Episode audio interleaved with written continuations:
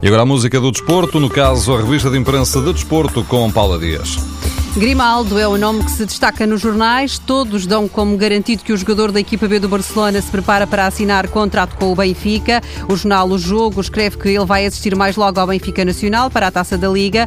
A bola diz que é improvável que isso aconteça e o Record afirma com toda a certeza que o reforço encarnado não vai estar mais logo nas bancadas do Estádio da Luz e que deve apresentar-se no Benfica no dia 1 de janeiro. O jornal traz a fotografia de Grimaldo em Lisboa e conta que apanhou o jogador à porta do hotel onde ele passou a noite.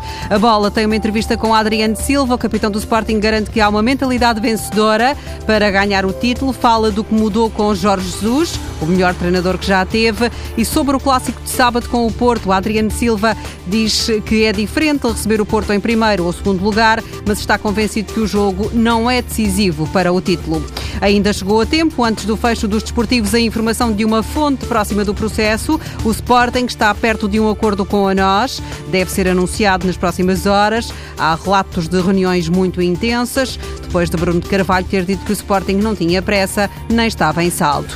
André Gomes está a ser alvo de cobiça do Nápoles, que quer contratar o jogador do Valência neste mercado de inverno e o Corriere dello Sport garante que o jogador português está a um passo do clube italiano. Entre o fica e sai continua Van Gaal. O Mirror escreve que fica por agora, salvo pela equipa ontem no empate a zero do Manchester no jogo com o Chelsea. Nos jornais ingleses desta manhã estão também as palavras firmes de Van Gaal. Os jogadores estão a lutar por ele e ele não sai.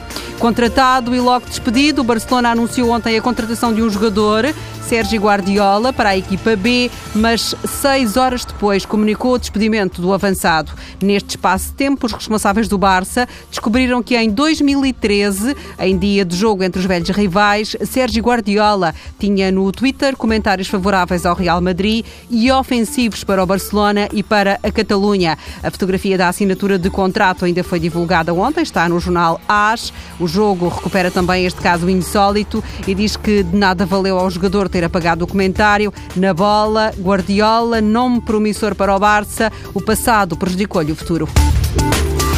A revista de imprensa do desporto com Paula Dias.